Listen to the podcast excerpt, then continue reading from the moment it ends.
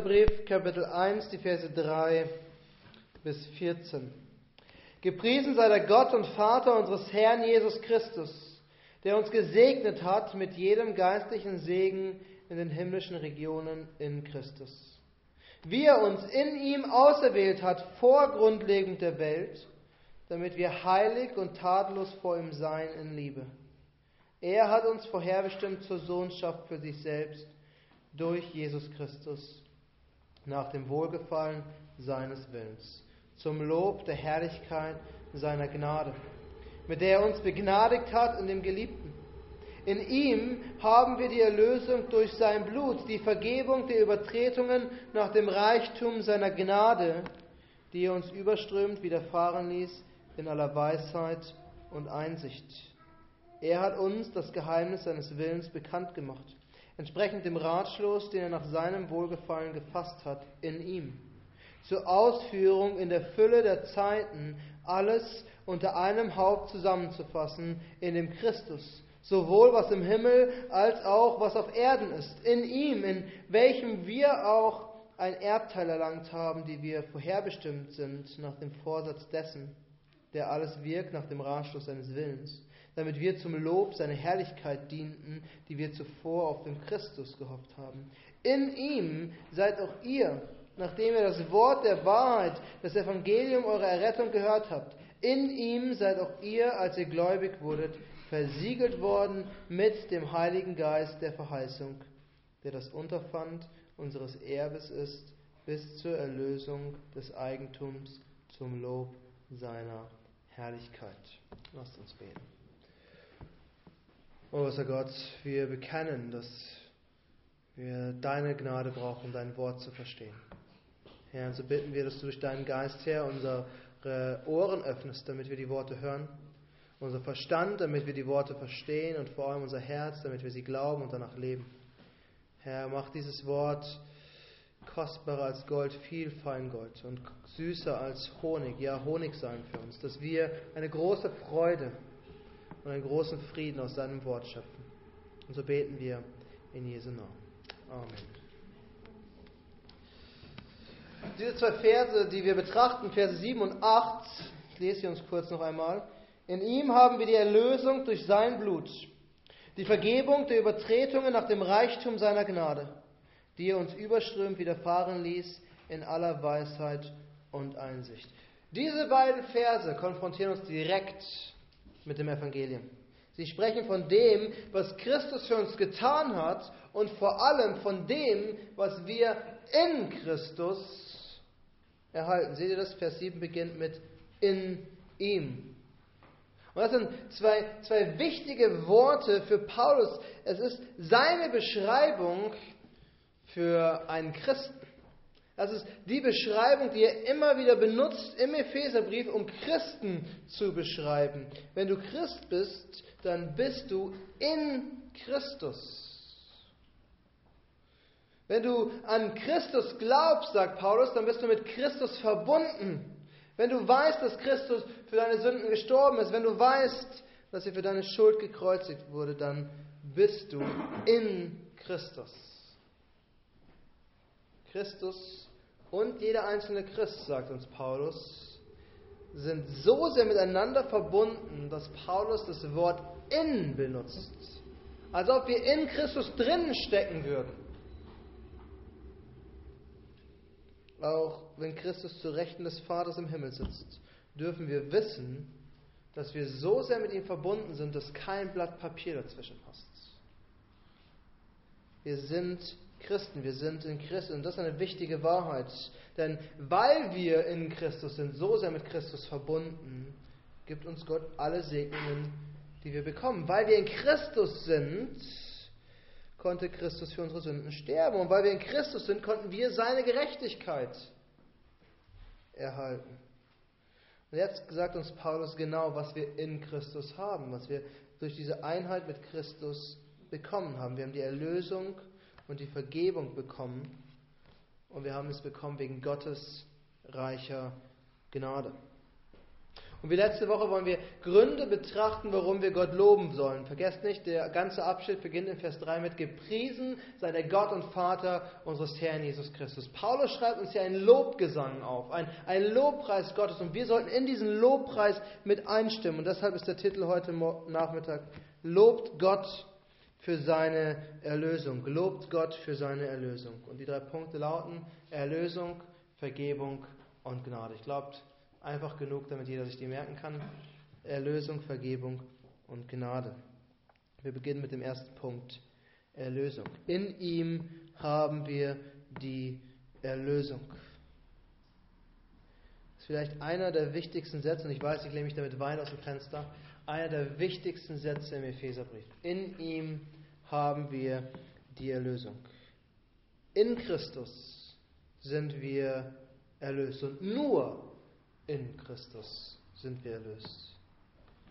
Was wichtig ist, wir es betonen, wenn wir durch den Glauben, wenn du durch den Glauben mit Christus verbunden bist, dann hast du die Erlösung. Aber die Frage ist doch, was bedeutet Erlösung überhaupt? Das ist eines dieser Begriffe, die wir als Christen gerne verwenden, aber wer erklärt sie uns wirklich? Was bedeutet Erlösung? Was bedeutet es, erlöst zu sein? Stell dir vor, du lebst in Ephesus vor circa 2000 Jahren. Und wenn du einkaufen gehen willst, dann musst du auf den Markt. Und am besten, man geht auf den Markt in der Stadtmitte. Da ist am meisten los, da trifft man die meisten Menschen, da gibt es die besten Waren, die man kaufen kann. Und man kriegt die meisten Informationen mit, wenn man gerade nicht wusste, was los ist. Und heute, heute als auf dem Markt ist, ist ein ganz besonderer Tag. Heute gibt es ganz frische Ware, frische Sklaven.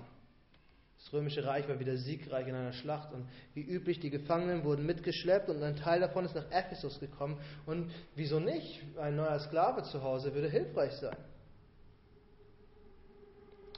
Die Menschen wurden damals auf dem Markt wie Waren einfach als Sklaven verkauft. Die wurden gefangen genommen, auf den Marktplatz gestellt und du konntest sie begutachten und dann konntest du sagen, den will ich kaufen und den nicht und dann hast du den Preis bezahlt. Aber manchmal, wenn diese Gefangenen aus reichen Familien kamen oder selbst sehr reich waren, konnten sie sich loskaufen, bevor sie Sklaven geworden sind. Und das hat man erlösen genannt. Sie haben sich ausgelöst. Oder manchmal konnten auch andere Menschen für diese Sklaven bezahlen. Du konntest zu dem Besitzer des Sklaven hingehen oder zu dem Händler und konntest den Preis bezahlen, den er haben wollte. Und dann konntest du diesen Sklaven in die Freiheit schicken. Und auch das hat man Erlösen genannt.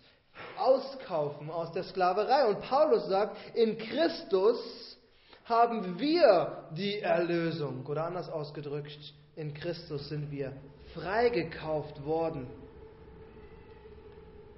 das bedeutet aber auch, dass wir, als wir nicht in Christus waren, Sklaven waren. Sklaven, Knechte. Die Bibel sagt, wir waren Sklaven der Sünde. Der Teufel hält Menschen gefangen. Die Sünde versklavt Menschen. Jesus sagt sogar zu den Pharisäern, jeder, der die Sünde tut, ist ein Sklave der Sünde. Mit anderen Worten, wie, als Mensch sündigen wir, weil wir der Sünde dienen, weil sie die Macht über uns haben. Die Sünde hat uns besessen, bevor wir in Christus waren. Stellt euch vor, ihr werdet Sklaven. Und euer Meister sagt euch Tag für Tag, was ihr tun müsst. Tun müsst. Wascht das Auto, putzt das ganze Haus, pass auf die Kinder auf, tu dies, tu das, mach jenes. So hat die Sünde über uns geherrscht. So herrscht die Sünde über die Kinder des Ungehorsams, wie Paulus sie später nennt. Siehe, manchmal tun wir Dinge, die wir eigentlich nicht tun wollen, weil die Sünde uns dazu verleitet. Und manchmal tun wir die falschen Dinge, obwohl wir wissen, dass die falschen sogar mit Freude, weil uns die Sünde davon überzeugt hat, dass es gut ist, diese Dinge zu tun. Ich weiß, wir hören das nicht gerne, aber die Bibel sagt, wir waren Sklaven der Sünde von Geburt an. Weil Adam und Eva gesündigt haben, sind wir als Sünder geboren worden und haben gesündigt. Und weil wir Sünder sind und weil wir gesündigt haben, sind wir Feinde Gottes und wir müssten eigentlich bestraft werden. Wir verdienen den Tod. Aber die gute Botschaft, sagt Paulus, ist, dass wir die Erlösung haben in Christus. Die gute Botschaft ist nicht, dass wir, wenn wir uns genug anstrengen, aus der Situation herauskommen und frei werden können. Die gute Botschaft ist auch nicht, dass wir einen Revolutionskrieg gegen die Sünde anfangen können und dann als Sieger hervorgehen in eine neue Freiheit. Die gute Botschaft ist, dass wir durch Glauben an Christus errettet werden. In Christus haben wir die Erlösung. Wenn wir in Christus sind, dann ist der Preis bezahlt, um uns zu befreien. Und Paulus sagt uns auch, was dieser Preis ist. Er sagt, haben wir die Erlösung durch das Blut Christi. Christi Blut war das Lösegeld, was bezahlt werden musste, damit wir frei sind, damit wir nicht mehr Sklaven der Sünde sind. Das Christus musste sein Blut am Kreuz vergießen, damit wir erlöst werden. Er musste bluten, damit wir frei sind. In Christus haben wir die Erlösung durch das Blut Christi oder durch sein Blut. Das erste, was wir sehen, die Erlösung. Das zweite, was wir sehen, ist die Vergebung. Die Vergebung. Paulus sagt uns, in Christus haben wir die Vergebung der Übertretungen. Wenn wir Sünder sind, ist die logische Konsequenz, dass wir sündigen. Die logische Konsequenz ist, dass wir das Falsche tun. Wir brechen das Gesetz Gottes. Wir übertreten die Satzungen Gottes.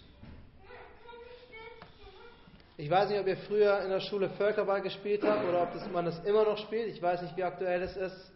Aber es gab diese eine Regel, die ich ständig gebrochen habe. Nämlich, sobald man die Mittellinie übertreten hat, war man draußen.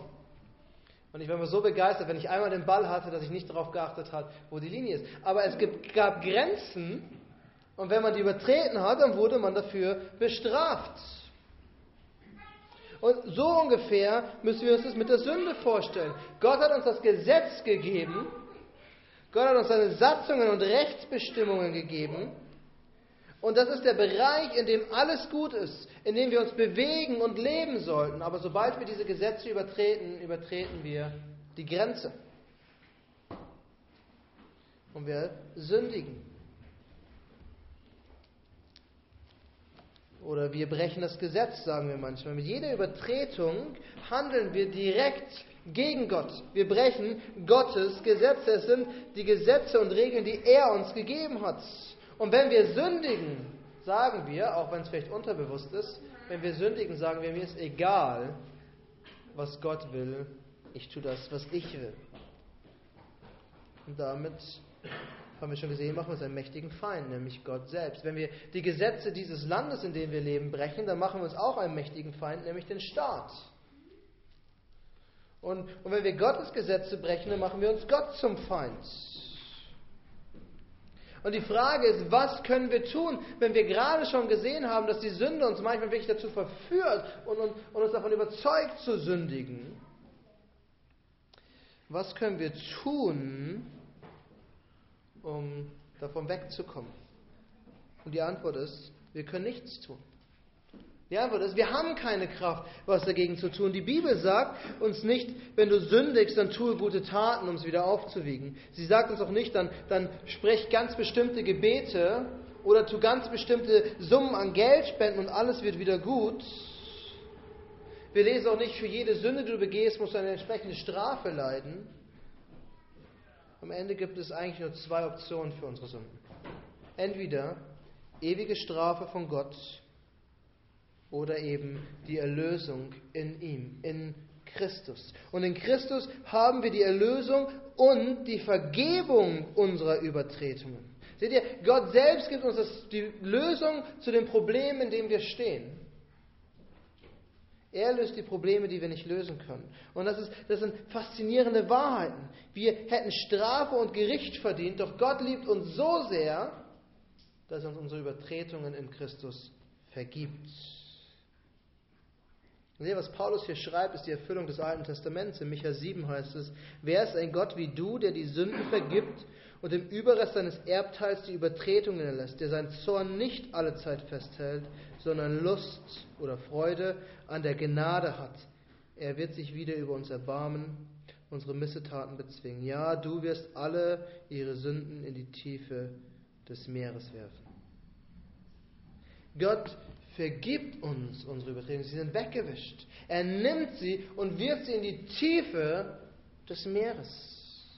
Als Christus ans Kreuz ging, sagt uns der Kolosserbrief, hat er den Schuldbrief zerrissen, der zwischen Gott und uns stand. Der Brief, auf dem jede einzelne Sünde von uns aufgeschrieben war, ist weg in Christus. Sie eigentlich wenn wir gegen Gott gerichtet, aber in Christus ist es alles vergessen und weg. Wir sind erlöst, wir sind freigekauft von der Sünde und wir, unsere Übertretungen, unsere Sünden sind weg. Sie sind nicht mehr gegen uns, wenn wir in Christus sind, sagt uns Paulus. In Christus haben wir die Erlösung und Vergebung unserer Übertretungen. Das heißt, wir müssen glauben. Das heißt, die Aufforderung ist dieselbe wie heute Morgen. Glaube an Christus. Weil wir nur in Christus sind, wenn wir glauben. Und als letztes zeigt uns Paulus die Quelle, der Grund. Warum macht Gott all das? Warum ist Gott bereit, unsere, unsere, uns zu erlösen und unsere Übertretungen zu vergeben? Warum tut Gott das? Die Antwort ist Gnade. Die Antwort ist einfach Gnade. Das ist der dritte und letzte Punkt. Gnade. Wir haben die Vergebung der Übertretungen nach dem Reichtum seiner Gnade.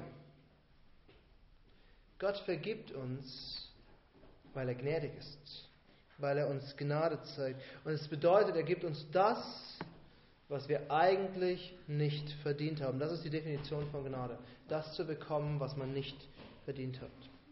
Stell dir vor, wir kommen zum Ende des Jahres, dein Chef hat ein Gespräch mit dir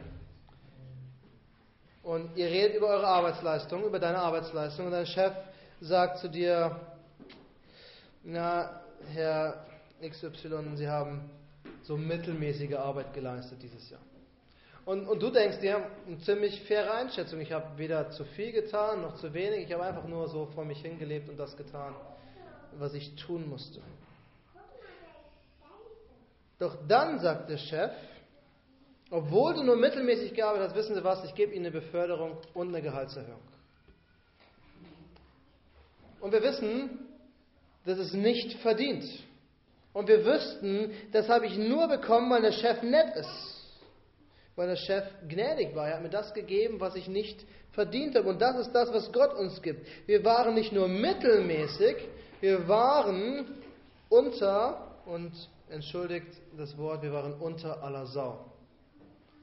Das ist eigentlich der Standard, den, den, wir, den wir erfüllen. Das ist das, was die Bibel sagt, wie wir vor Gott eigentlich leben. Wir haben es eigentlich nicht drauf, wir haben es eigentlich total versiebt. Und dennoch hat uns Gott Dinge gegeben, die wir nicht verdient haben. Vergebung und Erlösung, weil er einen Reichtum an Gnade hat. Gott vergibt uns, heißt es hier, nach dem Reichtum seiner Gnade, entsprechend seines Reichtums, den er hat. Seht ihr, wenn der reichste Mensch der Welt, ich weiß gar nicht, wer es ist, glaube der Amazon-Gründer im Moment, wenn der reichste Mensch der Welt einem armen, obdachlosen Bettler 10 Cent in die Hand drücken würde, dann hätte er ihm aus seinem Reichtum 10 Cent gegeben aber nicht entsprechend seines Reichtums, also nicht im Maßstab entsprechend dem, was er besitzt. Aber Gott hat uns entsprechend seines Reichtums der Gnade vergeben. Gott gibt und gibt und gibt, so dass es seinem Reichtum, den er besitzt, entspricht. Paulus sagt sogar, dass er, sie, dass er diese Gnade uns überströmend widerfahren ließ. Überströmen bedeutet, wenn du morgens im Halbschlaf deinen Kaffee eincheckst und vergisst aufzuhören und der Kaffeebecher irgendwann überläuft. Das ist Überströmen. Und so sehr gießt Gott seine Gnade über uns auf. Es hört nicht auf, es fließt über. Oder wie David im Psalm 23 schreibt, mein Becher fließt über, läuft über. Das ist das Bild, was uns Paulus hier gibt. Gott gibt und gibt und gibt.